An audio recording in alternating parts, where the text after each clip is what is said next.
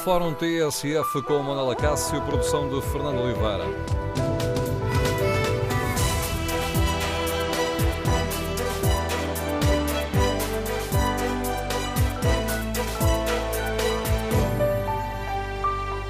Bom dia, no Fórum TSF queremos ouvir a opinião dos nossos eh, ouvintes. Está mais satisfeito ou satisfeita com o funcionamento do nosso sistema político? Esta solução do governo e o estilo assumido pela presidência de Marcelo Rebelo de Sousa influenciaram a forma como avalia o estado da nossa democracia? Queremos ouvir a sua opinião. O número de telefone do Fórum é o 808-202-173. 808-202-173. No inquérito que fazemos aos nossos ouvintes e que está na página da TSF na internet, perguntamos se estão mais satisfeitos com o nosso sistema político e 73% dos ouvintes que responderam respondem sim. Queremos, no Fórum TSF, ouvir a sua opinião. O ponto de partida para este debate são os dados do Eurobarómetro, que este fim de semana foram revelados pelo Jornal Público. E, ao contrário do que era habitual com este inquérito, que habitualmente dava conta de uma degradação da imagem dos políticos, desta vez o Eurobarómetro mostra que os portugueses estão cada vez mais satisfeitos com o estado da democracia. O estudo, eh, coordenado por eh, professores do Instituto de Ciências Sociais da Universidade de Lisboa e eh, pela Universidade de Aveiro, mostram que os portugueses estão cada vez mais satisfeitos com o estado da democracia. 52% olham com satisfação um, o funcionamento da nossa democracia. E este é um valor que está na média europeia, uh, o Eurobarómetro, com inquéritos realizados em novembro de 2006, 2016, mostra ainda que ao longo do último ano a confiança no Parlamento duplicou. E neste caso, até estamos vários pontos acima da média europeia. Estamos mais satisfeitos com o funcionamento do Parlamento do que a média europeia. Partindo destes dados, queremos ouvir a sua opinião. Como é que se explica esta, esta mudança? Terá sido a nossa exigência que baixou um bocadinho ou a qualidade do sistema político que aumentou? A nova solução do governo, que obriga a negociações intensas no Parlamento, por um lado, o estilo do Presidente Marcelo, por outro, contribuíram para este resultado? Queremos ouvir a sua opinião. Número de telefone do Fórum 808-202-173. 808-202-173. Também pode participar no debate online, escrevendo aquilo que pensa no Facebook da TSF ou na página da TSF na internet. E para além destes dados, queremos saber, eh, quase fazermos aqui uma sondagem no Fórum TSF, que avaliação faz? Eh, está-se mais satisfeito, satisfeita com o funcionamento do nosso sistema político, com o funcionamento do governo, com o funcionamento do Parlamento? Este Parlamento dos Ouvintes está aberto. Para participar, basta que se inscreva para o número de telefone 808-202-173. Iniciamos o debate com a leitura política do nosso Bloco Central. Começamos pela opinião do Pedro da Silva. Bom dia, Pedro. Estes dados hum, surpreendem de alguma forma? Olá, Manuel Cássio.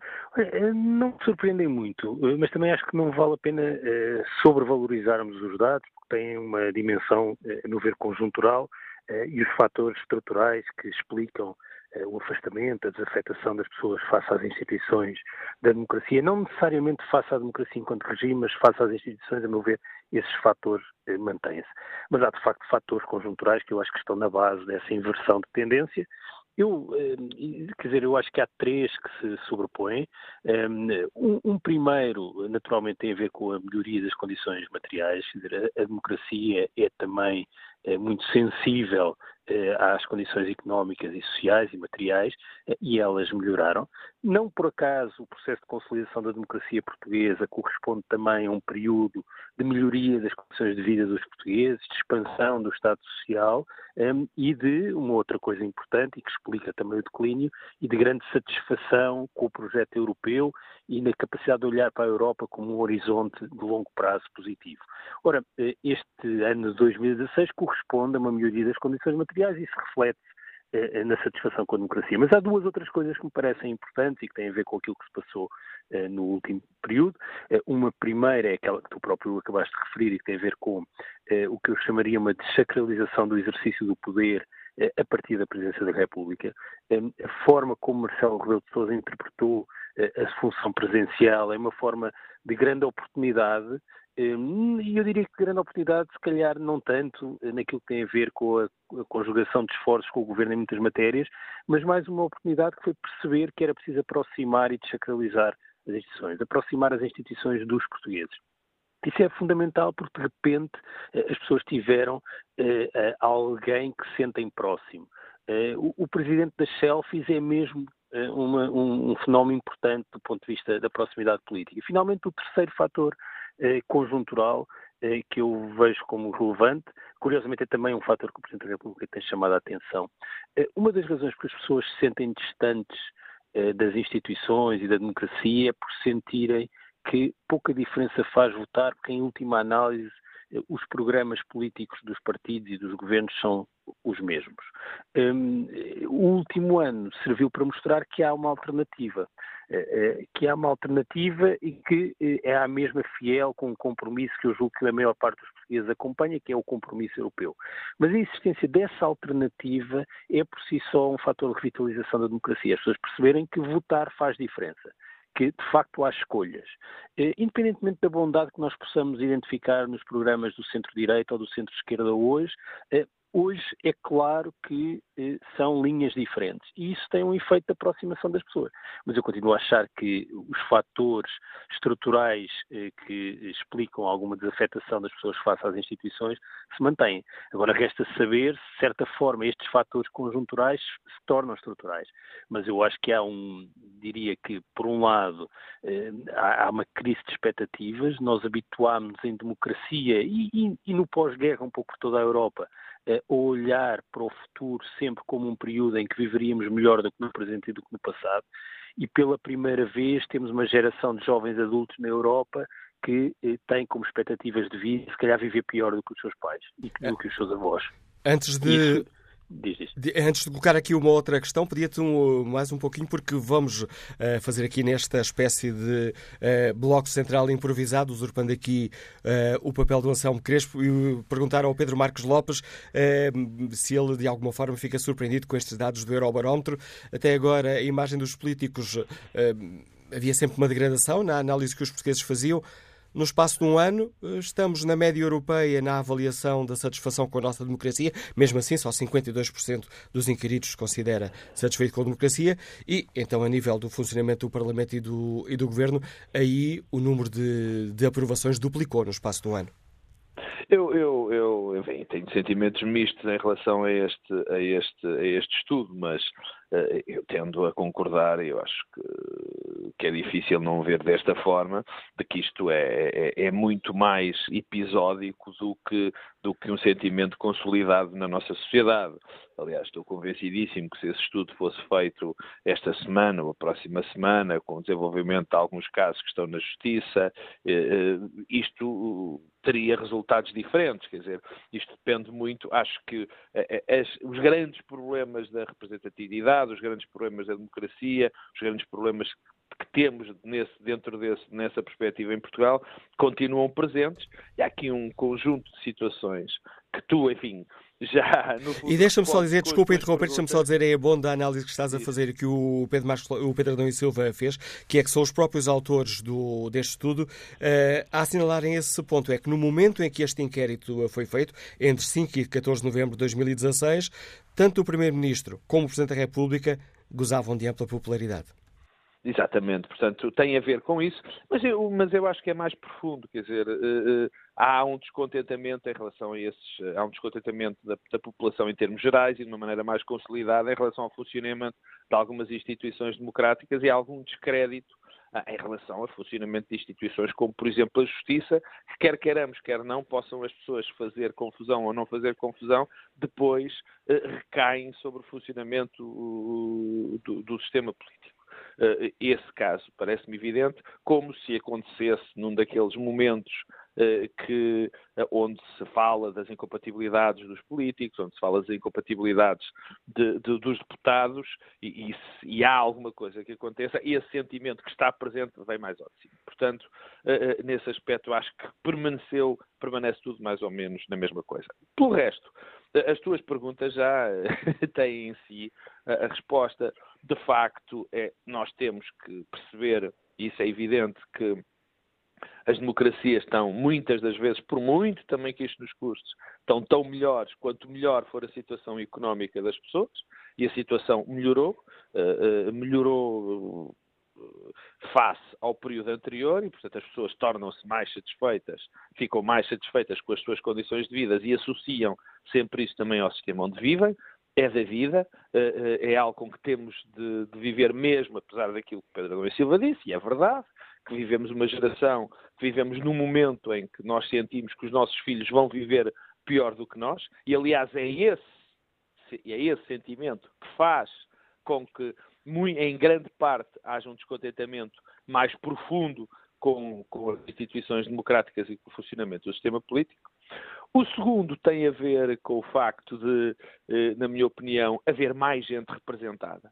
Nós não nos podemos esquecer que as maiorias, as soluções do governo, eh, até aqui, eram soluções do governo onde estava menos gente representada do que esta solução do governo, por, por incrível que pareça, e o governo até é minoritário, até nem foi o partido que está no governo que teve mais votos, mas é um facto que a solução uh, uh, tem mais, uh, mais pessoas a apoiá-la em termos teóricos do que teria, que tinha, por exemplo, a anterior. Isso, isso evidentemente tem, tem importância. O facto de ter trazido um milhão de pessoas para o arco da governação também eh, eh, aumenta a percepção da, da, representatividade. A terceira tem, enfim, eh, há uma presença maior, tu também abordaste disto, do Parlamento na, nas nossas vidas.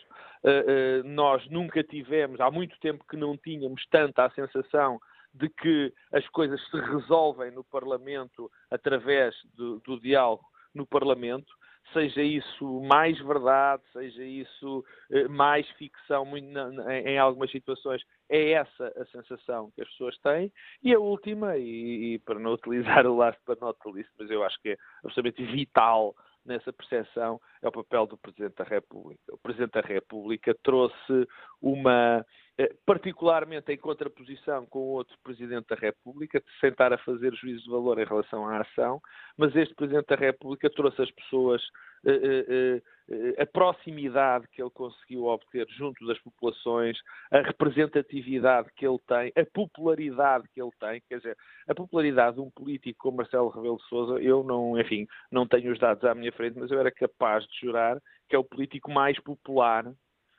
na, democracia portuguesa, num, neste, num determinado período de tempo. E é o Presidente da República e é alguém que tem um, um poder que lhe advém imediatamente do voto. E o facto de ele ser tão popular, de ter a exercer um mandato, o mandato da selfie, o mandato dos afetos, que às vezes é ridicularizado esse mandato que faz, esse presidente que vai a todo lado, que fala sobre tudo e que às vezes é criticado por isso, isso tem um efeito uh, que está bem à vista. As uma... pessoas querem, gostam e sentem-se mais representadas e mais próximas do poder político através do Presidente da República. Pergunta para uma resposta muito uh, rápida antes de devolver a palavra ao Pedro Adão e Silva. Este inquérito vem uh, dar razão um, à intenção do Primeiro-Ministro reafirmada de que a geringonça tem pernas, tem pernas para andar e faria sentido que depois das eleições se voltasse a haver um acordo entre estes partidos?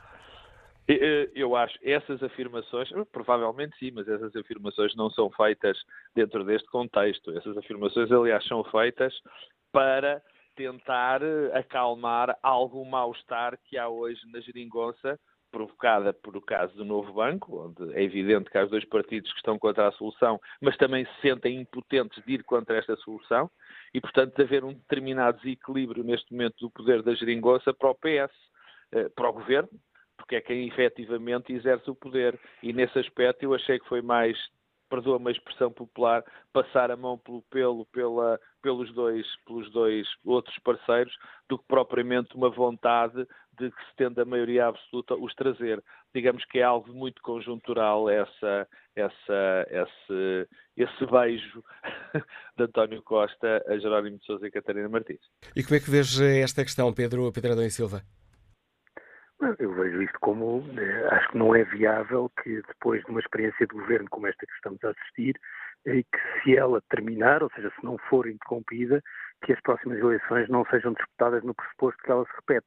Eh, acho que isso não é politicamente viável. Portanto, nós só assistiremos a um afastamento entre o PS, o PC e o Bloco de Esquerda eh, nas próximas eleições legislativas caso esta legislatura seja interrompida e falhe por razões imputáveis aos três partidos.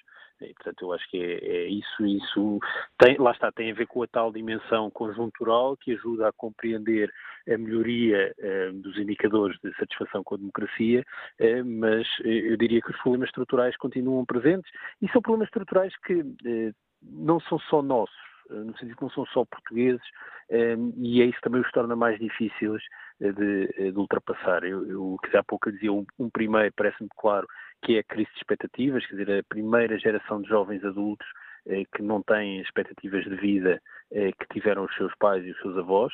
E depois três coisas que são, de certa forma, interligadas, mas que me parecem que são muito marcantes hoje na forma como as pessoas olham para a política.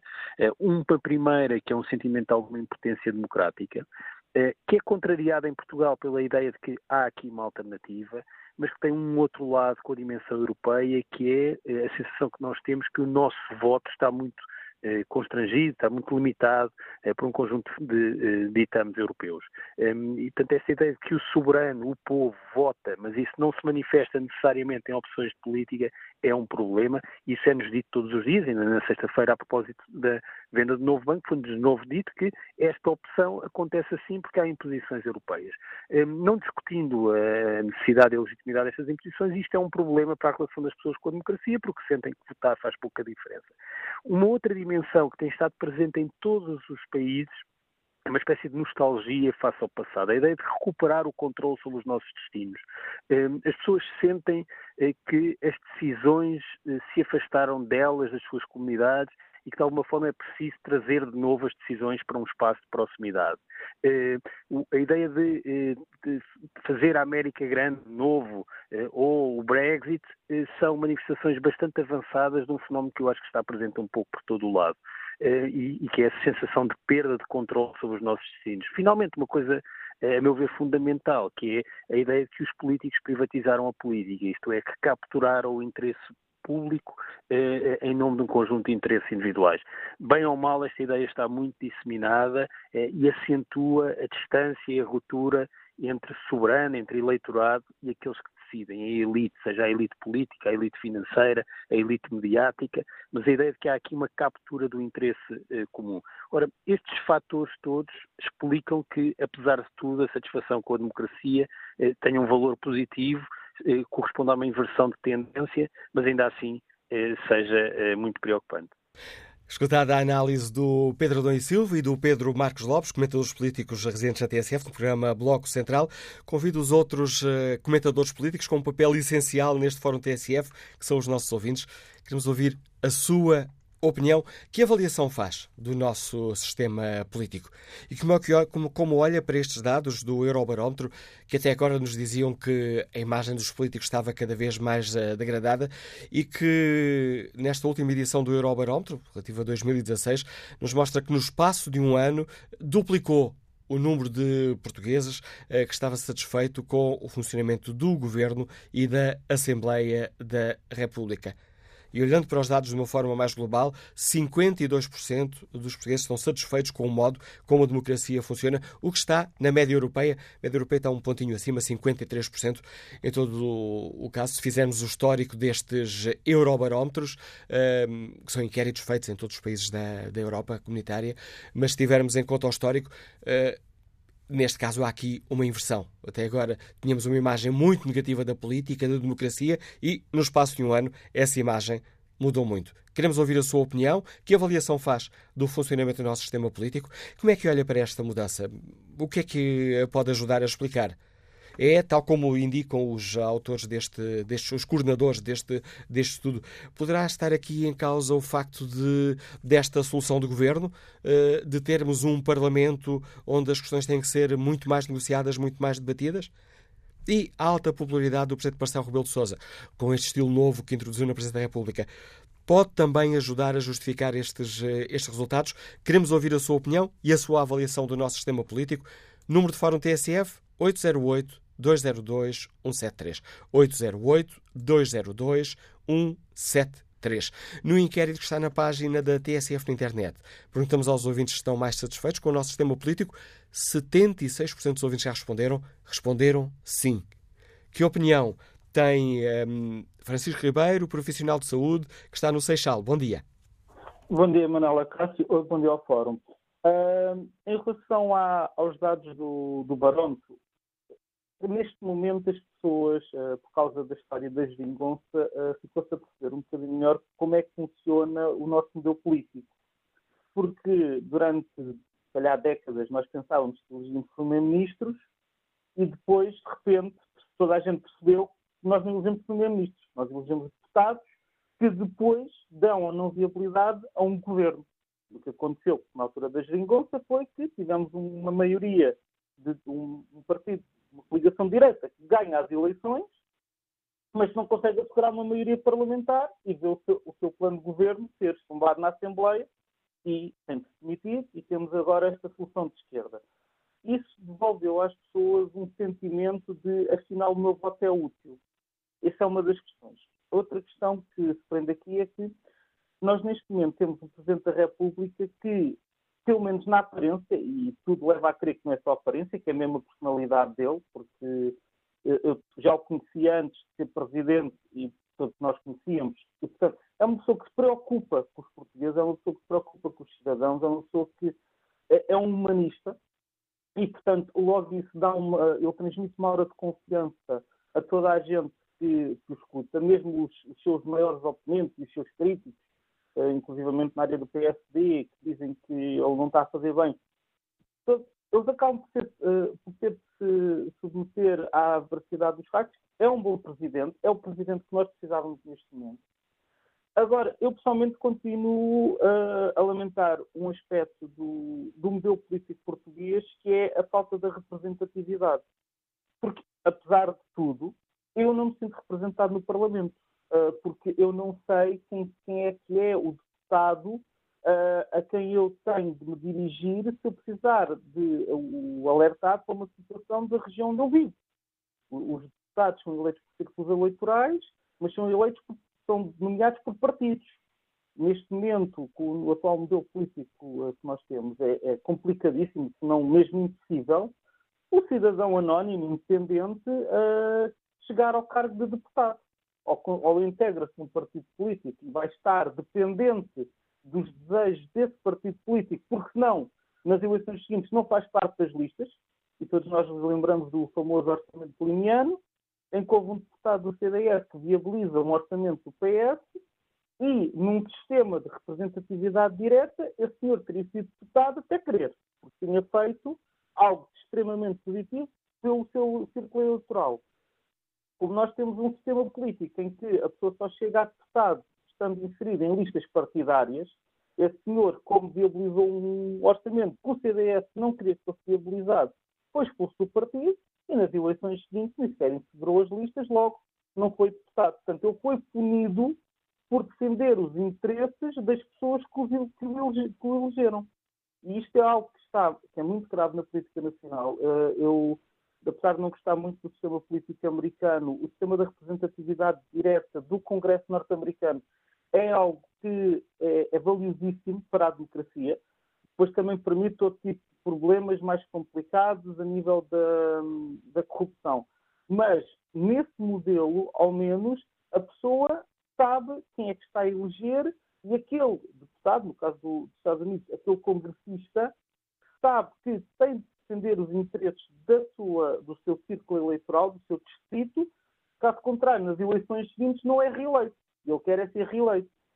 O que acontece é que este modelo de representatividade mais direta vai tirar muito poder aos partidos políticos.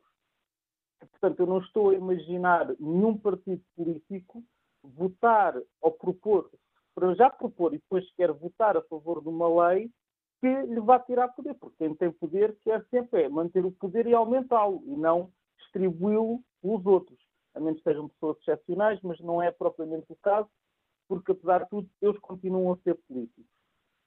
Agora, uh, em relação à, àquilo que, já não sei, foi um dos comentadores que comentou que da, da geringonça falhar, uh, etc. Eu não acredito vá, acontecer, porque neste momento interessa, uh, interessa a toda a gente que isto se mantenha, uh, especialmente à, à, esquerda.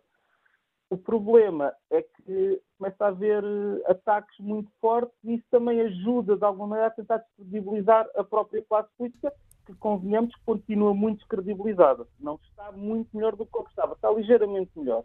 Obrigado, Francisco Ribeiro, pelo contributo que trouxe a este Fórum TSF. Que opinião tem António Silva, funcionário público está em Odivelas? Bom dia. Bom dia para si e para o Fórum. Quer dizer, esse estudo também não diz muito, porque pergunta se as pessoas estão contentes com a democracia. A democracia é uma coisa muito vasta. Eu gostava de ver o estudo, era perguntar outras coisas mais concretas. Por exemplo, se perguntarem se estão contentes com o Sr. Marcelo Rebelo de Sousa como Presidente da República, eu acho que sim, toda a gente está contente. Eu também gosto, gosto da maneira dele ser, apesar de haver muitas críticas dentro do próprio partido e dizer que não. Eu gosto, eu gosto de ver assim um político que esteja juntamente com o povo. Não gosto de ver aquele tipo de político que entra num carro blindado, tem 10 seguranças uh, do, do lado dele e ninguém ninguém o vê. Eh, quer dizer, isso não é um político, isso não é um político, isso é um Deus que anda ali guardado com, com, o nosso dinheiro. Eu gosto de ver um político como o professor Marcelo, como o professor Marcelo Rebelo de Sousa, que anda no meio de nós, no meio da praia, cumprimenta este, cumprimenta aquele. Isso é um sintoma de que as, que as pessoas estão contentes com aquilo que ele pensa e com aquilo que ele, com, com aquilo que ele faz. Outra coisa é perguntar se estão contentes, por exemplo, com as políticas sobre, por exemplo, sobre, sobre saúde, sobre educação. Isso, isso é que era, isso é que se calhar a maioria das pessoas se calhar ia dizer que não estava contente. Porque as pessoas Sem querer interromper o seu raciocínio, António Silva, peço desculpa por o estar uh, a interromper. A questão é, as perguntas deste barómetro são sempre as mesmas. Eu percebo o que nos está a dizer. A questão aqui, a diferença é, até agora, os portugueses eram dos europeus que tinham menores índices de satisfação e no espaço do ano os números mudam completamente. Até calhar o professor Marcelo Rebelo de Sousa deu uma ajuda nisso, mas os políticos que não se iludam, porque isto não, isto não vai durar sempre, porque as políticas, se calhar outras coisas vão surgir muito piores. Eu também gostava de se perguntar se concorda que, que a maioria dos deputados trabalha em, em, escritórios de advogados, certeza que 90% das pessoas dizem que não, que não gostam deste, desta promiscuidade, não é? Por exemplo, e isto faz parte da, da, da democracia. Por, é, por isso é que eu estou como o Pedro Marcos Lopes diz, isto não vai durar sempre, e isto não vai durar sempre, e os políticos que não se iludam. Eu, por exemplo, também acho, mesmo assim, eu acho que isto é péssimo, porque 50%, quase 50% das pessoas não estão contentes. Eu acho isto péssimo. Se houvesse um estudo que dissesse assim, está contente com a democracia, se houvesse 98% ou 99% das pessoas a dizer que estavam contentes com o regime que têm, epá, isso eu ficava contente. Agora, quase 50% das pessoas isso significava não estão que contentes... Peço desculpa, eu interromper outra vez, mas estou a aproveitar a sua boleia. Isso significava que estaríamos na Dinamarca ou no Luxemburgo. Na Dinamarca, é, calhar, 91%, 91 dos, dos, ia dizer dos ouvintes, não, dos inquiridos, Sim. está satisfeito com a democracia, no Luxemburgo 87%. Exatamente, exatamente por isso é que são, por isso é que os países nórdicos, hoje os políticos são vistos como, como empregados quase do Estado e, e até houve, aí houve em alguns países que, for, que houve que o, que o povo é que decidiu que, o, que é que, o que é que os políticos iam ganhar e, e, e, o que é que eles haviam de ter a mais do que os outros trabalhadores. Por isso, por isso é que são países nórdicos que têm outra mentalidade. Agora nós, epá, nós, nós temos a nossa, a nossa democracia que está muito aquém. Eu, por exemplo, uma coisa que eu gostava de ver que os políticos debatessem era permitir que qualquer cidadão concorresse ao cargo de Primeiro-Ministro. Está a ver? Por exemplo, eu gostava de ver uma pessoa como Primeiro-Ministro não, que não fizesse parte de nenhum partido, que arranjasse um grupo de, de por exemplo, de professores universitários, de gente, de gente que, sabe, que sabe do assunto, por exemplo, que sabe gerir economistas, que, e, fosse, e fosse governar o país, independentemente de qualquer partido político. Mas isso aí os partidos políticos não estão de acordo, porque eles querem é, continuam que, que as pessoas façam parte do partido, ou A, ou B, ou C. Eu gostava que, esta era a primeira coisa que eu mudava na nossa democracia. Assim como para concorrer ao cargo de Presidente da República, qualquer cidadão o pode fazer, eu também gostava de ver que qualquer cidadão pudesse concorrer ao cargo de Primeiro-Ministro, independentemente dos partidos políticos. Aí, só, só para mim, só aqui é um sintoma que a democracia não está bem. Muito obrigado. Bom dia. Obrigado, António Silva. E que avaliação faz o investigador Ricardo Brito nos Liga de Azeitão? Bom dia. Bom dia. Bom dia, Sra. Manuela Cássio. Olha, eu, eu queria ser uh, mais pragmático uh, e dizer que este ambiente de maior confiança tem, tem a ver com a, com a inversão da, da austeridade. Uh, e com a forma como os, os mais altos cargos da, da nação começaram a, a, tratar os portugueses a partir do, do, momento em que, em que se conjugaram aqui as melhores pessoas no, nos, nos, lugares mais importantes uh, e os melhores partidos, ou aqueles que melhor representam uh, os portugueses no poder. Portanto, eu aproveito a ocasião para felicitar governo, na pessoa do Primeiro-Ministro e o Presidente da República, por este ambiente eh, de maior confiança. Eh, afinal, eh, o caminho para, para umas contas públicas equilibradas que agradem a União Europeia não se faz unicamente pela via da austeridade, como nos quiseram fazer crer, nem se faz pela via da, da automutilação, a flagelação social que, que, que, a direita impôs aos portugueses por detrás daqueles chavões e, e daqueles perfis psicológicos e profissionais que, promoviam uma imagem muito negativa dos portugueses, que eram caracterizados pela pieguice, pela, pela preguiça, pela irresponsabilidade de viverem, viverem em cima das, das possibilidades e até por, por serem pouco merecedores do pouco que ganhavam, eh, tendo em conta também o pouco que, que produziam. Enfim, de qualquer forma, eh, para, para além de, de, todos os indicadores que, que nos conduzem a eh, esta e que nos têm indicado esta inversão da, da austeridade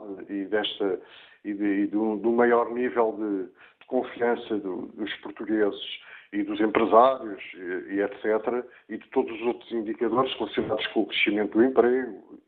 Eh, mais importante do que tudo isso é perceber se este panorama uh, favorável de maior confiança se reflete uh, efetivamente uh, na vida das pessoas e, embora, e, embora exista um clima de confiança uh, generalizado no país, eu considero também que, que, o horizonte de esperança que nasceu com esta solução governativa inédita está ainda algo distante. É certo que temos dado alguns passinhos importantes, mas chegou talvez a hora de alargar o passo na defesa daquilo que é justo defender e com, e com que o governo e os partidos que, que, o suportam se comprometeram. E a questão que eu ponho é a mesma de sempre. Uh, para quando uma aproximação efetiva uh, dos nossos salários relativamente aos, aos nossos uh, congêneres europeus?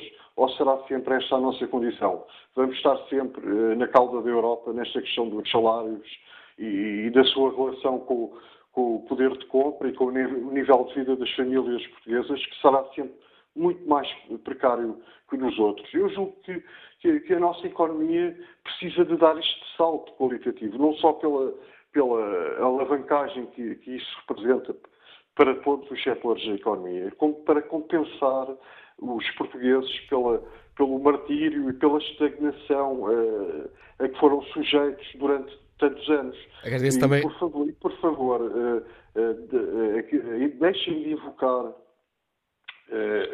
isso já não acontece de alguma forma, mas durante muito tempo aconteceu, invocarmos a baixa, a baixa produtividade dos, dos trabalhadores para justificar os baixos salários que, quando nós sabemos que, que, isso não tem nada, não tem, tem muito menos a ver com, com, com, os trabalhadores e terá muito mais a ver com outros fatores relacionados com a gestão e com os custos de, de produção, etc. Uma coisa é certa, eh, eu, eu, eu, eu, eu considero sempre impossível motivar uma melhor produção se não, se não houver uma compensação justa para o, para o, para o fator trabalho. E já estamos a desviar um bocadinho aqui do essencial, do essencial debate, mas agradeço, Ricardo Brito, a sua participação e a opinião que nos deu sobre concretamente a avaliação do nosso sistema político. Bom dia, Augusto Ramos, Liga-nos de Vila do Conde, é funcionário público, bem-vindo a este debate. Muito bom dia, Sr. Cássio ao fórum, toda a gente. É o seguinte, na minha opinião, claro que ao fim destes 40 anos de lá para cá, temos sido governados pelo PSD, eh, Partido Socialista, PSD, Partido Socialista, era quase como ouvir ao disco o mesmo. Agora acontece com as três esquerdas, porque estavam com medo do PCP, do Bloco de Esquerda e por aí além. Este governo, o PS está a, melhorar, está a governar melhor, porque de esquerdas, e pode agradecer ao PCP e ao Bloco de Esquerda, ao povo, ter melhorias que tivemos, porque senão era como outro PSD, era evidente isto não mesmo, porque tanto deixaram-nos todos, eles governavam não era para eles, era para eles próprios, não para o povo. Agora, se, nós, se nos tiraram o salário, tiraram-nos o ordenado, tiraram-nos tudo, este governo, com as esquerdas, deu-nos aquilo que nos tiraram. Deram-nos os salários, aumentaram o salário, deram-nos os feriados que nos tiraram, mas que nos tiraram. Não foi, nós, nós a, a, a, ter aquilo que nos tiraram, que nos roubaram do outro governo. Outro governo governou além daquilo que, era para o povo, era mais para a troika, mais para o estrangeiro, não, é? não era pelo povo português. Então eu acho que este governo, como está a governar, claro que nem tudo é bom, mas no cômodo geral, entre o Presidente da República, que está ser bem ao povo, vai ao terreno, está a ser, o povo gosta do, do Presidente da República, ele vai ao terreno, o outro não ia, refugiava-se lá com os amigos fechado lá dentro. Agora, penso que está a ser, no cômputo geral, bem feito e bem dirigido e viva este, bem age este governo e muito bom dia, obrigado. Com licença. Eu é que agradeço ao Augusto Ramos e a todos os ouvintes que se inscrevem para participar neste debate hoje, para terem uh, direito a intervir, a subir ao palanque deste Parlamento dos Ouvintes, que é o Fórum TSF. Tem à disposição o número de telefone 808-202-173, 808-202-173.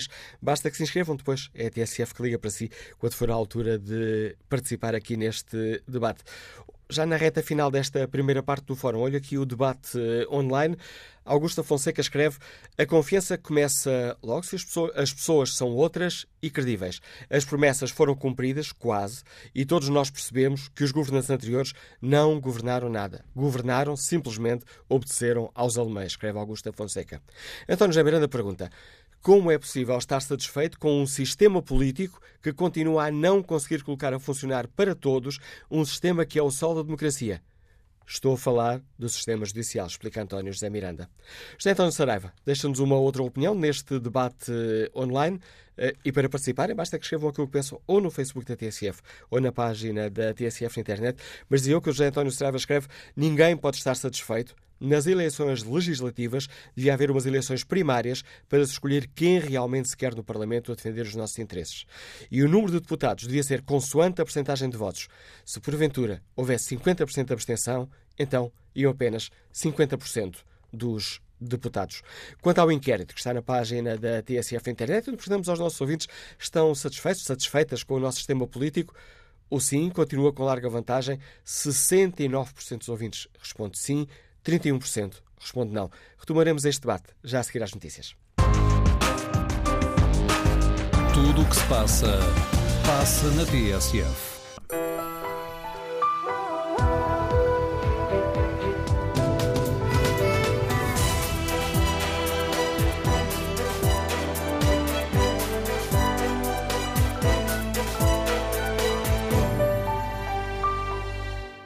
Retomamos o fórum TSF, onde perguntamos aos nossos ouvintes como avaliam o estado da nossa democracia.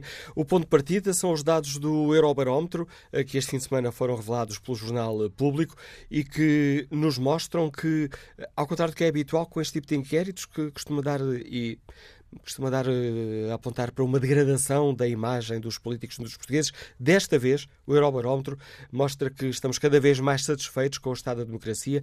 52% dos portugueses estão satisfeitos com o modo como a democracia funciona. É certo que são 52%, estamos perto da média europeia que é 53%, mas há aqui um dado importante, é que há um ano, precisamente há um ano, apenas 32% dos inquiridos estava satisfeito com o funcionamento da democracia. E há dois anos, só 26% fazia uma avaliação positiva do funcionamento da nossa democracia. Este hum, estudo, que é coordenado eh, por um, professores do Instituto de Ciências Sociais da Universidade de Lisboa e uh, da Universidade de Aveiro, mostra-nos ainda que, no caso do Parlamento e do Governo, aí a confiança dos portugueses duplicou de um ano para o outro. Estava abaixo dos 20%, agora está muito perto dos 40%. E com base nestes dados, perguntamos aos nossos ouvintes um, como é que se explica esta mudança e que avaliação fazem do nosso sistema político. E retomamos o debate com a análise do Daniel Oliveira, uh, comentador político, ouvimos todas as semanas aqui na TSF e no canal Q, no programa Sem Moderação. Daniel, bom dia, bem-vindo ao Fórum TSF. Ficou de bom alguma dia, forma surpreendido com esta, hum, com esta aqui mudança do, do Eurobarómetro, mudança de sentido? Eu, quer dizer, eu fico surpreendido pela dimensão, não fico surpreendido pelo, pelo, pelo facto disto existiu, uh, de haver esta evolução. Ou seja, temos, uma, um, como a Manuela Cássio disse, um, um aumento de, de, de, confiança no Parlamento e no Governo. Curiosamente, a confiança nos partidos, apesar de aumentar, não aumenta na mesma proporção, o que nos deve fazer, o, o que leva a, a, pensar quer o olhar que os portugueses têm sobre os partidos, quer o facto disto não ser, ou seja, esta, esta avaliação não ser transversal, transversal todo o sistema político, eu já lá vou, mas até reparamos que mesmo a confiança na Europa aumenta, apesar de nada ter mudado especial. Aliás, as mudanças que temos assistido na Europa até agora não têm sido tendentes a aumentar a confiança a confiança uh, uh, na Europa. Mas é preciso dizer também que Portugal, a confiança na, na, União Europeia sempre foi, é sempre superior à média europeia, tem sido tradicionalmente. Eu acho que nada disto resulta de inconsciência. Aliás, isso também é visível no Eurobarómetro. A preocupação dos portugueses na dívida, em relação à dívida, à situação económica, ao desemprego. Aliás, continuam a ser os mais pessimistas da Europa em relação uh, à, à, economia, apesar de hoje serem muito menos pessimistas do que eram há dois, três e quatro anos. Primeiro, eu acho que há razões subjetivas eh, antes de mais para esta, para esta evolução, eh, que tem a ver com as características dos anteriores Primeiro-Ministro e Presidente da República e os atuais Primeiro-Ministro e Presidente da República. Aliás, desculpe interromper, é... Daniel Oliveira, os investigadores Sim. que coordenaram este estudo chamou a atenção para o facto de o estudo de campo foi feito entre 5 e 14 de novembro, à altura em que tanto o Governo como o Presidente da República estavam, aliás, continuam, mas nesta altura estavam muito em alto na popularidade. Bem, eu, eu, acho que é, tem a ver até mais com características dos anteriores Primeiro-Ministro e Presidente da República, que eram, é, tinham um discurso muito, muito castigadores, moralistas. Eh, ora, as pessoas escolhem eh, quem os governa para resolver problemas, não escolhem, não tendem a escolher para, para ouvir ralhetes e os mandar emigrar e, e dizer para viverem, que viviam acima das suas possibilidades. Ou seja, havia, eh, junto com a crise, eu já lá vou, um tipo de discurso associado à crise que é um discurso que evidentemente indispõe as pessoas em, em relação a, àqueles que elegeram, em relação à democracia, e depois isso, isso eh, aplica-se a toda a democracia. Uh, eu, portanto, o atual, quer o Primeiro-Ministro, quer o Presidente da República, comportam-se mais como, como, como representantes das pessoas e menos como reitores de colégio interno, não é? Eu acho que isso ajuda. Mas eu acho que, acima de tudo, tem a ver com a situação concreta das pessoas. Nós uh, temos um crescimento uh, que, sendo, que continuando a ser bastante baixo, é, é o melhor, do, do, do, último semestre foi o melhor dos últimos sete anos, a confiança dos consumidores, como, como sabem, é a melhor desde, desde 2000, o desemprego está a cair e, junta-se a isto, e isto para as pessoas afeta-as menos, afeta-as menos na, na na, na, na, sua vida concreta, mas tem um efeito eh, psicológico, temos uma baixa do déficit. Ou seja, eh, eu atribuo isto à situação concreta da vida das pessoas e, há, e, há, e também à sensação que elas têm do rumo que o país está a levar. Agora, pouco interessa se essa sensação uh, terá uh, resultados futuros ou não, tem a ver com o, a percepção que as pessoas, que as pessoas têm. Eh, se repararmos, se repararam, se compararmos com, com, os resultados semelhantes de outros países, quais são os países que têm melhores resultados? É a Dinamarca, é o Luxemburgo, é a Suécia, que têm mais confiança na democracia. Porquê? Porque têm boas situações económicas e porque são países, isso também conta, mais igualitários. Ou seja, no que interessa é, são países com menos pobreza e menos exclusão.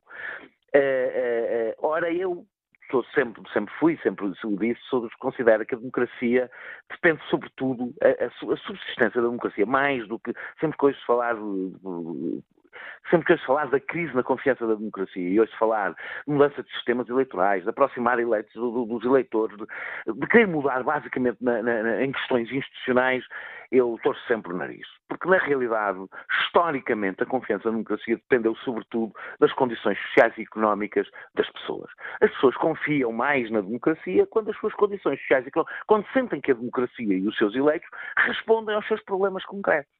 E, portanto, se olharmos para a variação da confiança na democracia nos vários países, reparamos que há uma coincidência, não digo total, porque há países onde a democracia está mais enraizada e noutros onde está menos, onde ela é mais forte e é mais frágil e, portanto, mais ou menos sujeita aos ciclos económicos, mas, na realidade, há uma relação muito direta entre as condições das condições para exercer a democracia. E, portanto, uh, e essa é uma das razões porque eu considero que a democracia não é compatível com a ideia da austeridade eterna, ou seja, com uma ideia de, de, de, de permanente caminho uh, uh, para a redução de direitos, para a redução de qualidade de vida, quem opte por esse caminho tem que ter consciência que a democracia não é elástica, não chega a um momento em que ela não resiste uh, à, à, degradação das condições, da, da, das condições de, vida das pessoas. É por isso que eu estranho, por exemplo, uh, uh, há dois dias li uma coluna de opinião no público de alguém que defendia que devíamos aproveitar, que o governo devia aproveitar esta esta popularidade que tem, esta confiança na democracia, para tomar medidas difíceis, leia-se, uh, retirar direitos às pessoas. E isto é não perceber que a confiança na democracia tem a ver exatamente com o facto do, em muito tempo, ser a primeira vez que as pessoas veem, olha, algumas coisas estão a ser devolvidas, estão muito, continuam a, ser, a estar muito pior do que a maior parte dos países europeus, continua, continua tudo, as pessoas notam, aliás, eh, sublinham uh, os, os, problemas, na realidade, são os problemas mais importantes do país, portanto não há nenhuma cegueira, desemprego, dívida, uh, uh, crescimento económico, são de facto os problemas do país, portanto as pessoas não estão enganadas, não estão, não estão iludidas em relação à situação do país, mas as pessoas sentem que há bem ou mal, e cada um terá a sua opinião, mas sentem que há alguma coisa que lhes está a ser devolvida. E é por isso que eu digo, se querem, quem quer lutar pela saúde da democracia, mais do que andar a, passar, a pensar eh, como é que mudam os sistemas eleitorais, é que, mais do que pensar na forma, tem que pensar no conteúdo.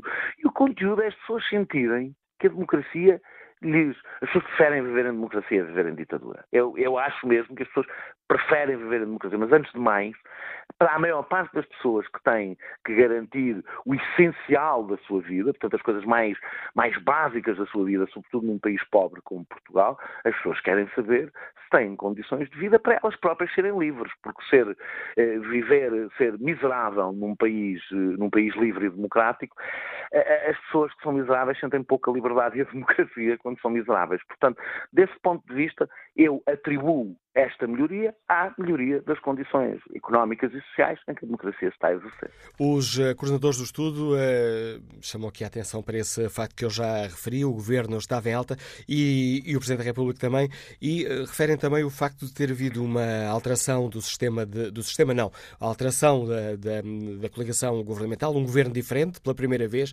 onde os assuntos são muito mais debatidos no Parlamento do que aquilo que estávamos habituados. Em sua opinião, Daniel Oliveira, este facto também pode ter contribuído para um um, para uma imagem de que o nosso sistema político está a funcionar melhor do que estava? Eu, eu, eu, eu, eu acho que acontecem duas coisas em simultâneo. Um, uma, o, o, as pessoas compreenderem para que é que serve um Parlamento. Eu sempre fui um parlamentarista e, e, e, considero que é saudável para a democracia as pessoas sentirem que um Parlamento não é apenas um sítio que reflete a maioria do partido que ganhou e os deputados estão lá de corpo presente eh, a dizer que sim, portanto que ali, que ali se negociam coisas. Porquê? Porque são aquelas as pessoas que as pessoas elegem, é aquelas pessoas pessoas não elegem o Primeiro-Ministro, ao contrário do, do, que muitas vezes se pensou. Porquê? E isto é importante porque é que as pessoas pensaram. Porque todas as pessoas elegeram aqueles deputados, tirando as pessoas que votaram em partidos que não, que não conseguiram eleger deputados. Eh, mas aqueles deputados representam eh, provavelmente 90% eh, dos eleitores de quem votou. Enquanto o primeiro-ministro que ganha, a maior parte das vezes não representa nem metade do país.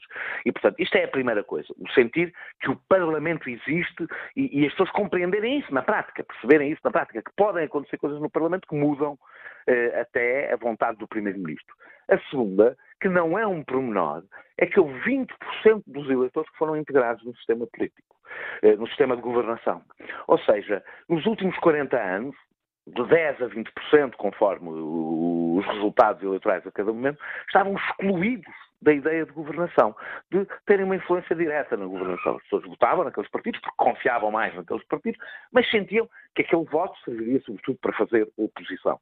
E neste, a integração destes 20% há também ter um efeito. Provavelmente, muitas destas pessoas passaram também elas a confiar mais na democracia, ao sentir que o seu voto também conta, conta ou seja, que não estão excluídas à partida que não estão excluídas à partida da, da, da, da, de soluções do governo. Isso, isso eu acho que também tem, tem um efeito que não, importante. Obrigado, Daniel Oliveira, por nos ajudar a refletir sobre esta questão, os resultados do Eurobarómetro. Daniel Oliveira, comentador residente do programa Sem Moderação, que pode escutar na TSF e no, na televisão, no cabo, no canal Q, que na TSF, mais logo depois das 11 eh, da noite, nova edição do Sem Moderação. Ora, no Fórum TSE, estamos aqui a falar a partir dos dados do Eurobarómetro. Os ouvintes que, que tiverem interesse em ler este estudo com mais atenção é muito simples.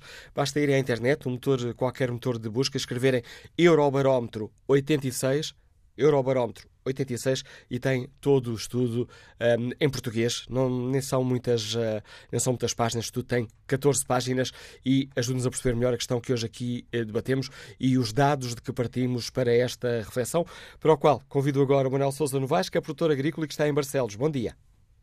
Bom dia, Manuel Cássio, bom dia ao Fórum. Bem, uh, aquilo que eu tenho a dizer em relação hoje, qual a intenção e o, o dever de um deputado na Assembleia da República.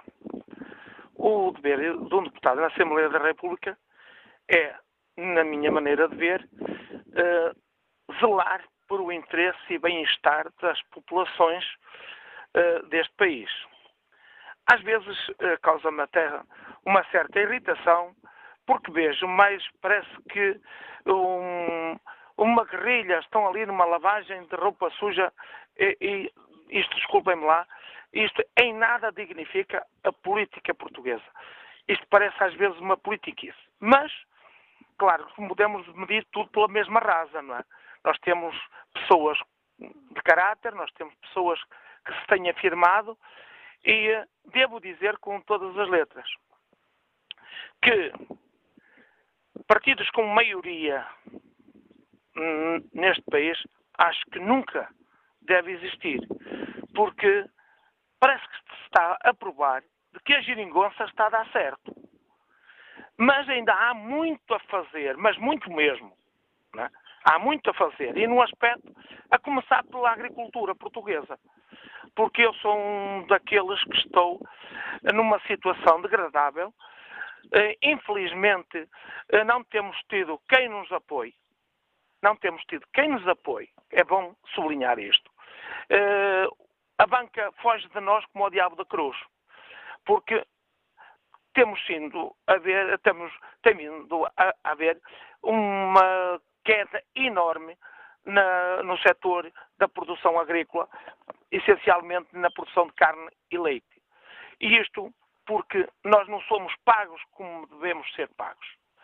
E quando começo a falar de pagos como devemos ser pagos, eu devo ir à frente e dizer assim como é possível um deputado na Assembleia da República ter ordenados chorudos, ainda por cima ter trabalhos em part-time, e isto é escandaloso, porque é preciso haver uma linha que defenda o agricultor, que veja quem trabalha de sol a sol 365 dias por ano e quantas e quantas vezes chega-se ao fim do mês e não temos dinheiro para as nossas eh, necessidades. E, por outro lado, quero aqui dizer uma coisa que muito me tem agradado e vejo que o Sr. Presidente da República tem sabido estar e está na linha de ponta, ou seja, está exemplarmente a fazer aquilo que, para o qual foi eleito. Fiscalizar. Estar atento àquilo que se passa. Estar no campo. É estar na rua, é estar na praça, é estar em todo lado. É defender o cidadão para o qual ele foi eleito. E é nesse campo em que nós, agricultores de Portugal, temos levado por tabela porque nos é feito tudo e mais alguma coisa. Nós temos que bater o pé nós temos que ver e pedir que já por duas, três vezes esteve na Assembleia da República, em Comissão de Agricultura, aonde defendi, eh, defendi com unhas e dentes o setor leiteiro e eles nada fizeram. Temos muitas produções, muitos empresários na produção de leite na falência. Na falência, Manuela Cássio. Isto é triste. E isto vai fazer falta amanhã. Amanhã vão investir milhões, que é aquilo que aconteceu no tempo da legislatura de, eh, de, de, de Silva, em que se investiram milhares e milhares de euros, ou milhões e milhões de euros, na agricultura. Nessa altura não era o euro, mas era o escudo. E então, o que é que aconteceu? Mal investido, puseram a mão na massa, deram frosques e puseram-se a andar. Hoje, as pessoas querem têm condições, deram tudo por tudo, deram provas, e então voltam as costas. Ora, é prioritário que uh, a Assembleia da República faça o papel para o qual se foi constituída. E fica esse desafio deixado pelo produtor agrícola Manuel Sousa Novaes, nos Liga de Barcelos. Seguimos até ao Porto nesta viagem pela opinião dos ouvintes para escutar a opinião do ator Pedro Manana. Bom dia. Muito bom dia, uh, Manela Cássio, muito bom dia ao Fórum. Antes de mais, é a primeira vez que, que estou a participar, por isso queria agradecer esta oportunidade e, e enaltecer o bom trabalho que vocês fazem, dando precisamente esta oportunidade às pessoas de falar.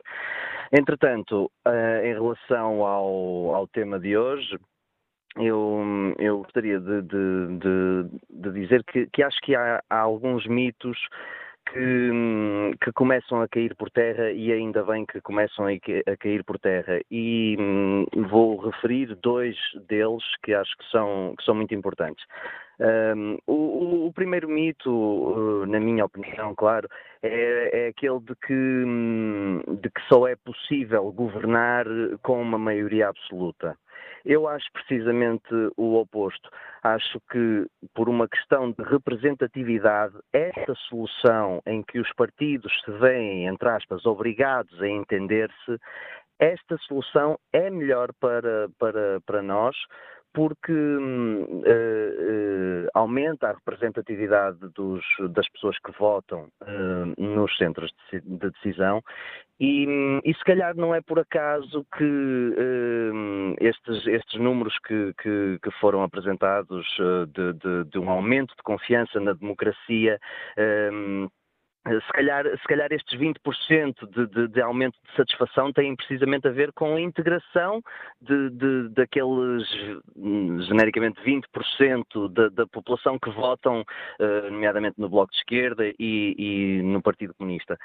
Um, Portanto, eu, eu, acho que, que esta, esta, esta variedade é benéfica para nós o, os resultados estão à vista e claro que há imensas, há várias promessas e várias intenções que, que, que saem, uh, que saem um pouco frustradas neste, neste processo, mas ao mesmo tempo também uh, se as pessoas fizerem o mesmo raciocínio que fizeram os partidos mais à esquerda do PS um, ehm, quando, se de, quando decidiram apoiar esta solução de governo, uh, esta, esta decisão foi tomada no sentido de, de, de travar a escalada da, da, austeridade, que não é, na minha opinião, motivada só pelas circunstâncias, mas também pelas orientações do, do, do, dos próprios partidos de, de, de direita e do, PSD, que será mais centro-direita.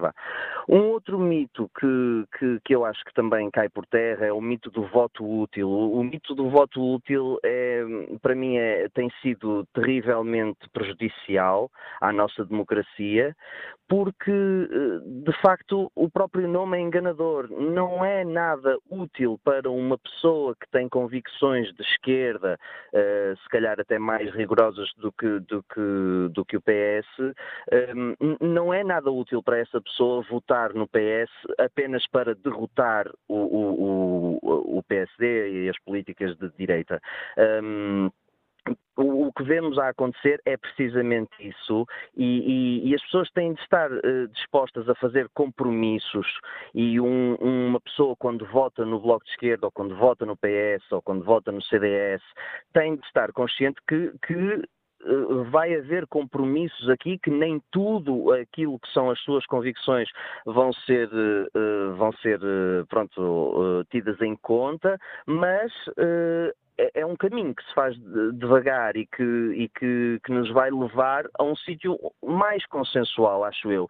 E esta, este, esta subida da credibilidade da democracia acho que é boa também por uma outra razão, que é a capacidade de nós termos uh, ou melhor, é, é, é, aumentar a capacidade que nós temos de trazer pessoas com competência, pessoas sérias, pessoas que querem de facto fazer algo pelos seus cidadãos, um pouco, um pouco mais à, à ideia, do, à, à, imagem do que se passa no, nos países do, do, norte da Europa, onde há um verdadeiro sentido de dever público quando se está num, num, num cargo político de, de liderança.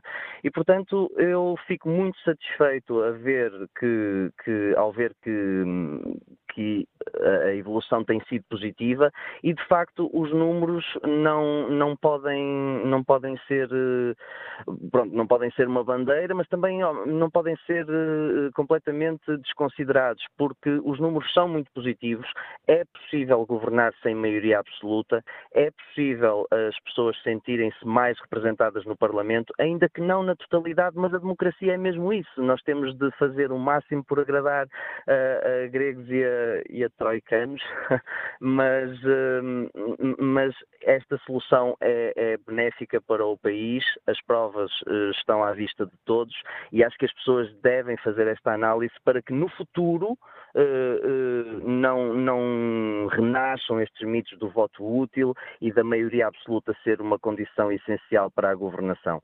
Muito obrigado. Agradeço o seu uh, contributo, Pedro Manana. Vamos agora ao encontro uh, do professor de Ciência Política, José Maltês. Bom dia, Sr. Professor. Como é que um Muito catedrático de Ciência Política olha para estes dados do, do Eurobarómetro, que mostram uma maior confiança dos portugueses no Parlamento, no Governo e, sobretudo, no funcionamento da nossa democracia? Olho para eles como, como olho para o homem comum português que se manifesta no Fórum TSF. Somos um bocadinho maníaco-depressivos, não é? Isto é, eh, umas vezes eh, puxamos para sermos os melhores do mundo, outras vezes isto é tudo uma desgraça. Na média, eh, somos manholas, isto é, enquanto o pau vai e vem, fogam as costas. E, portanto, o que é que temos neste momento? Temos um homem comum que gosta muito de democracia, adora o Estado Social e está satisfeitíssimo com a integração europeia. E, ao mesmo tempo, temos um Parlamento onde eu chamo a atenção para isso. Todos os partidos existentes ou já foram poder, um, dois, três, quatro, ou governam como forças parlamentares de apoio a um governo. Estamos a falar aqui do Bloco de Esquerda e do PEV. Isto é uma unanimidade total. E como nós sabemos, para invocar um, um velho político, Zé Estevo, que só se governa com o passo e, e, e, a praça, ou a praça, o passo está bem, quer dizer, o passo tem o grande condomínio, que é o Parlamento, e, e tem eh, no Palácio de Belém, finalmente, aquilo que gostamos, um pátio das cantigas e pregações. Portanto, há um momento único de grande unanimidade nacional que se traduziu na rejeição daquelas coisas, daquele ministro holandês e do ministro alemão que nos queriam trocar, e, e emergiu este patriotismo resistente contra, o, contra aquilo que o holandês dizia de nós, com um presidente que sabe, de facto, quer dizer, mobilizar os afetos e isto traduz-se naturalmente nesta fase manholas numa alta consideração eh, destas três coisas que, que, que, o povo, por mais que refile, gosta, que é a democracia, há mais de 40 anos, é o Estado Social, sempre distribui um rendimentos interessantes, e a integração europeia que, que não é tão mau como se pensa. E, portanto, há confiança. Eh, eu chamo só a atenção que confiança era uma velha deusa dos romanos, que, que era a fé, Fides, que residia na palma da mão. E, portanto, nós eh, damos as mãos direitas uns aos outros e acreditamos num regime que já leva um longo tempo de vida e não ameaça ruir dura, dura e, e, e, de certa maneira, ainda bem, sobretudo neste momento de desafio da integração europeia, onde o Manholas, o homem como português, que sabe que ser independente é, é, é gerir como deve ser as independências. Os grandes políticos portugueses percebem isto, eh, percebe isto o PS, que já governou, diga-se de passagem, com todos, já governou com o PC, já governou com o CDS, já governou com o PSD, tem o apoio agora do Bloco de Esquerda, é, é quem melhor uh, percebe este, esta intuição do homem comum português. O PC, aparentemente, que é o, que é o ser do contra, também percebe, porque à segunda-feira faz o acordo, à terça faz uma manifestação de rua e o Bloco de Esquerda faz o teatro habitual de fingir que é da oposição, enquanto o PS utiliza a tática do PSD e, e sente situação, eh, tem como lema principal fazer oposição à oposição, o que dá situação na mesma. Portanto, não vivemos no melhor dos mundos, mas demonstra-se que o homem comum português tem confiança nesta, eh, neste condomínio, dizer, e, e, gosta de vez em quando de ir ao pátio das cantigas e, e também eh, dizer que estamos no fim dos tempos, eh, mas vai à carteira e como não tem menos dinheiro para já e só, ainda por cima chegámos aqui assim a dias bonitos de primavera, portanto esperamos pelo verão, até à próxima, Porquê? Porque a próxima crise não vai nascer dentro de nós, a próxima crise pode ser importada, inesperada e, e de repente tudo o que parece uma mania de grandezas, às vezes um bocado de megalomania, pode volver-se em pressão profunda. Pronto. Como dizia um político norte-americano, é a economia estúpido é economia estúpida, mas é uma economia que nós não controlamos, porque quando tivemos a ilusão de a controlar com a banca e os centros de decisão situados em Portugal, bem, foi o maior buraco que até agora nos aconteceu. E, portanto, há aqui uma falta de confiança nos grandes pilotos e, portanto, nada como navegar um pouco à bolina. Professor José Madelino Maltês, muito obrigado pelo seu contributo para este Fórum EDSF, análise do professor de Ciência Política, Instituto Superior de Ciências Sociais e Políticas, enriquecendo aqui este debate que hoje fazemos. Olho o debate online onde Rodrigues Marques escreve, apesar de ter votado sim no inquérito da TSF, e é aquele inquérito onde perguntamos aos nossos ouvintes se estão satisfeitos com o nosso sistema político, e olha aqui os resultados: 63% dos ouvintes responde que sim, estão satisfeitos. Mas, voltando aqui à opinião de Rodrigues Marques, diz: apesar de ter votado sim no inquérito da TSF, entendo que a forma de eleger os órgãos do poder local não é coerente com a eleição do poder central. Mas dou de barato. Tudo o resto é sindicalismo puro e duro, mais as corporações por aí campanham. Sérgio Machado escreve que, apesar dos resultados eh, positivos que este governo tem alcançado, foi este sistema que conduziu à situação de empobrecimento do país e dos seus cidadãos e a uma dívida externa insustentável. Que opinião tem a técnica de saúde Helena Salas, que nos escuta em Lisboa? Bom dia. Olha, muito bom dia. Eu, eu, vou dar um, uma dica que, que é da minha profissão de muitos anos, porque eu já sou quase um dinossauro. E eu penso que a democracia só existe quando nós nascemos. Porque todos nós nascemos a abraçar o mundo. Somos democratas. Seja pobre, seja rico, seja menino negro, seja menino branco, seja menino indiano. Nós ao nascer somos democratas e depois, quando crescemos e, e não nos informamos e não queremos saber nada do que aprendemos, nem do que as nossas famílias ensinaram, cai, cai assim tudo num, num desbarato. Ninguém ouve ninguém. Não há paciência. Os políticos são assim, assim, são assim, assim. E eu, se, se me dá licença, eu recomendava um livro que todos devíamos ler, que é Lágrimas de Sal, de Pietro Bartolo. E tem lá uma, uma frase linda do, do nosso António uh, Guterres. Mas a democracia, ela existe. Deus nos livre da ditadura. Deus nos livre da ditadura. Mas para mim existe ao nascer. Nós nascemos todos a abraçar o mundo. Bom dia, obrigada e, muito, e gosto muito do seu programa. Do nosso programa, Helena Salles, que os ouvintes têm aqui um papel uh, essencial uh, neste fórum uh, eh, TSF. António Ribeiro, eletricista, está no Porto. Bom dia. Bom dia. Bom dia. Bom dia, António Ribeiro. Estamos a ouvi-lo? Não é Ribeira, é Oliveira. Ah, peço desculpa e obrigado pela correção. Olha, é o seguinte, eu te liguei para a TSF por o seguinte. Custa-me ouvir certas coisas. Eu sou, antes de mais nada, quero dizer que sou militante do, do, do, PPD e quero frisar bem do PPD e sinto-me com um desgosto tão grande, tão grande, porque sou militante desde 74 e ter um indivíduo à frente do meu partido que é pior que o Salazar eh, isto revolta qualquer social-democrata que teve que lutar para nós termos uma democracia em Portugal. Uh, passei muito, trabalhava numa empresa que tínhamos 4.800 trabalhadores, considerada, considerada uma empresa de, de, de, de, esquerda, o que não era bem a verdade, mas, mas nós lutámos, conseguimos ter hoje uma pseudo-democracia eh, que, que, está a correr mais ou menos aquilo que se chama geringonça, uma palavra triste para quem a inventou, é uma palavra muito triste para quem a inventou, porque se formos ver geringonça, geringonça foi o Passos Coelho com o CDS, que até diz que nunca mais que queria, que, que não voltava atrás, que não voltava atrás, que não voltava atrás, e tornou, e tornou a voltar atrás para ser vice-primeiro-ministro.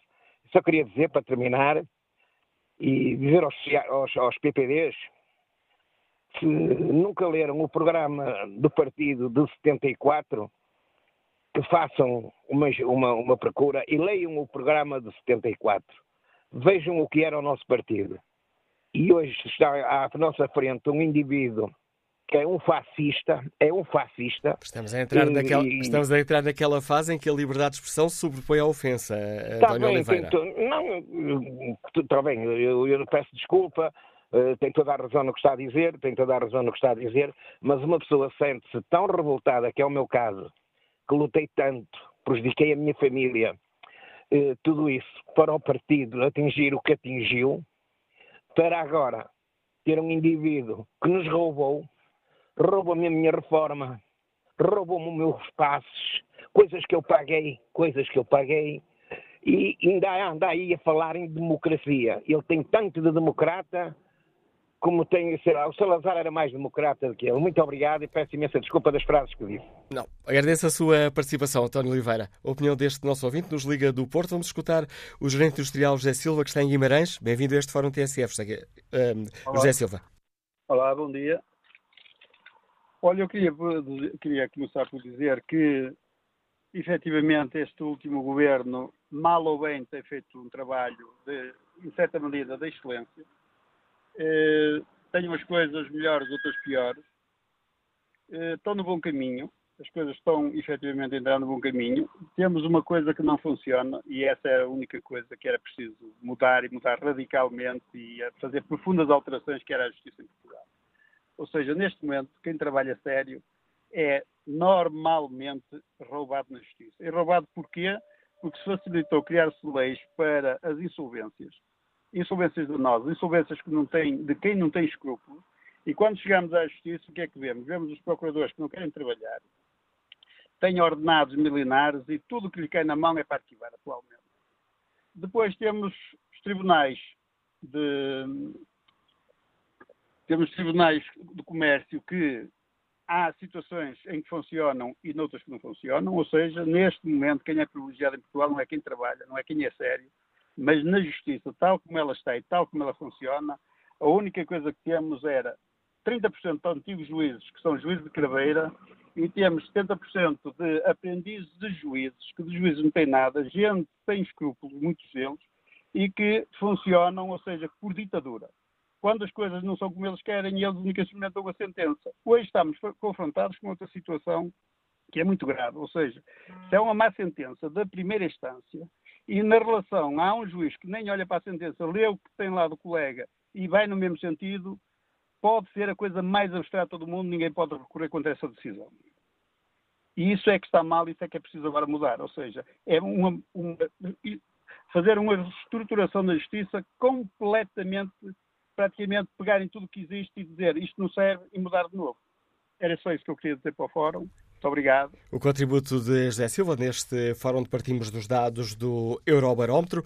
Uh, os ouvintes quiserem consultar com mais atenção este, este dado, basta que ponham num qualquer motor de busca na, na internet a palavra Eurobarómetro 86 e tem estes dados que nos mostra que no espaço de um ano houve quase duplicou o aumento de confiança dos portugueses no governo e na Assembleia da República.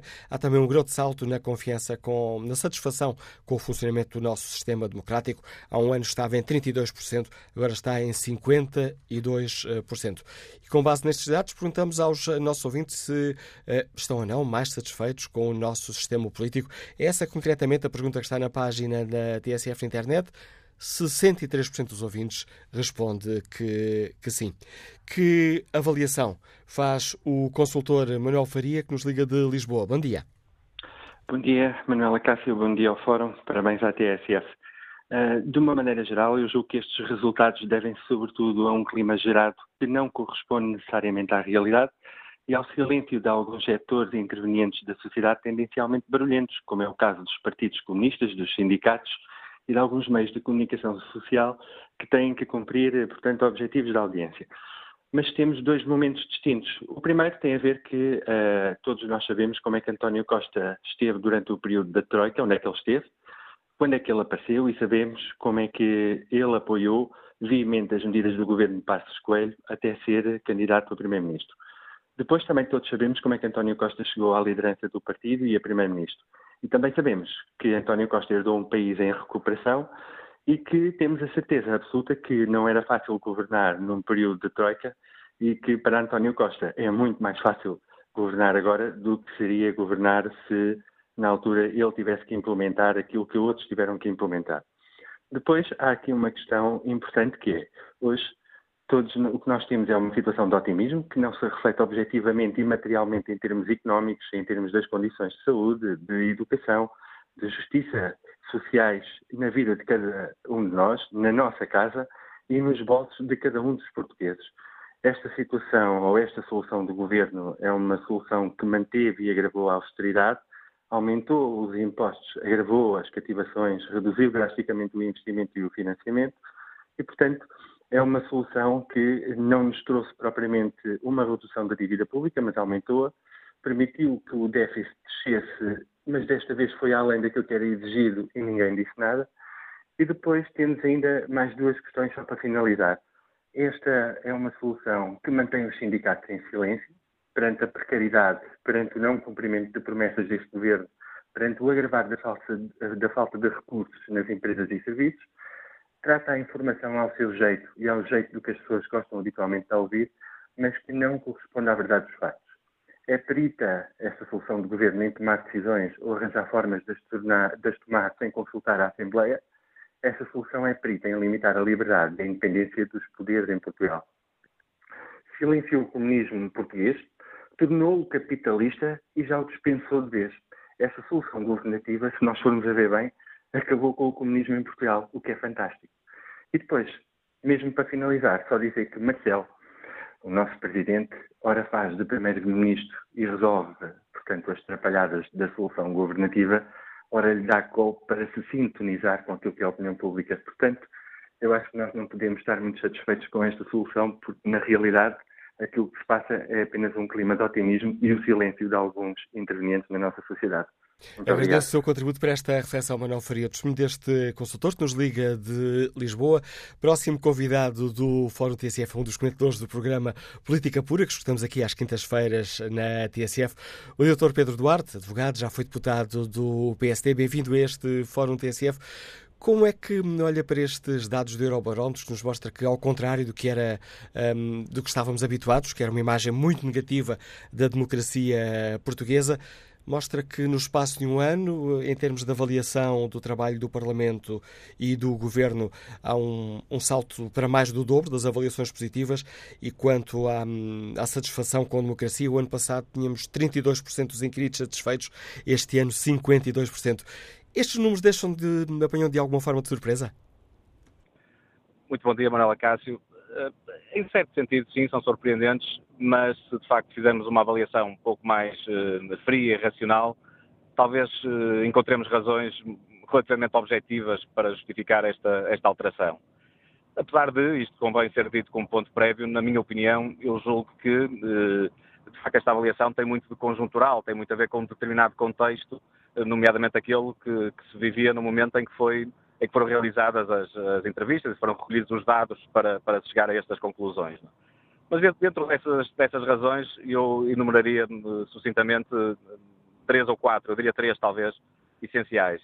Em primeiro lugar, isso o que foi dito durante o fórum de, eh, recorrentemente, tem muito a ver com o papel do nosso Presidente da República, do professor Marcelo Rebelo de Sousa. Acho que a sua atitude, eh, o seu esforço permanente de tentar eh, criar consensos, pontos de diálogo, a chamada, uma palavra um bocadinho muito pouco bonita, mas a chamada descrispação da vida política nacional, tentando de facto que, que, que todos encontremos pontos convergentes e soluções relativamente consensuais para os problemas do país, julgo que tem ajudado eh, claramente a que eh, o clima geral seja mais otimista, seja mais positivo, seja mais construtivo. Isso é um mérito inegável e inequívoco do Presidente da República. Em segundo lugar, eu julgo que tem a ver com a atual governação e com, o atual modelo de governação. Nós sabemos que quando a esquerda e, e até o centro-esquerda, mas nomeadamente os partidos mais radicais de esquerda, o Partido Comunista e o Bloco de Esquerda, estão na oposição, a forma e o método como exercem essa oposição é bastante mais agressivo, hostil, eu diria quase destrutivo do que aquele que é o, o, o modelo de oposição, chamemos-lhe assim, que é exercido pelos partidos de centro-direita, que de facto têm uma atitude diferente e temos que reconhecer isso.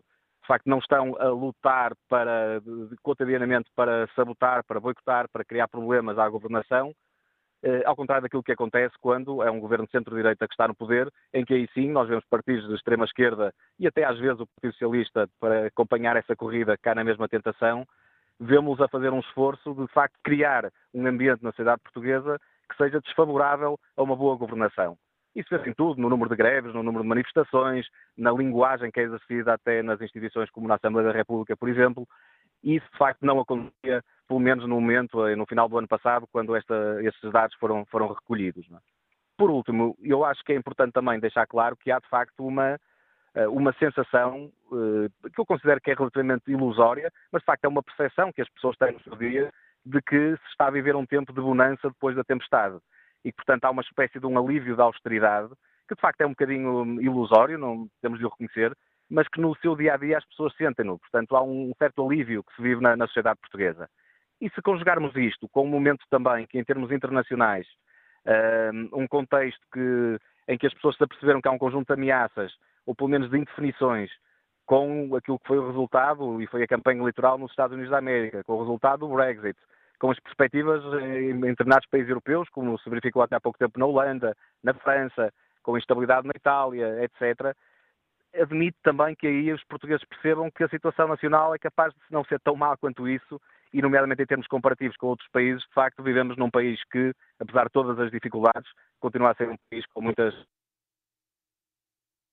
e perdemos o contacto com o Pedro Duarte, já nesta fase em que o fórum está mesmo a terminar. Resta-me agradecer ao Dr. Pedro Duarte, que escutamos uh, eh, um, eh, habitualmente nos programas uh, no debate Política Pura, que vão para o ar às quintas-feiras, às 11 da noite. Ora, com a opinião do Pedro Duarte, que recordo foi o diretor de campanha de Marcelo Rebelo de Souza, chegamos ao fim deste fórum TSF, onde avaliamos o estado da, hum, da, da política e a avaliação que os nossos ouvintes fazem da democracia. Quanto ao inquérito que está na página da TSF na internet, 63% dos ouvintes estão mais satisfeitos com o funcionamento do nosso sistema político.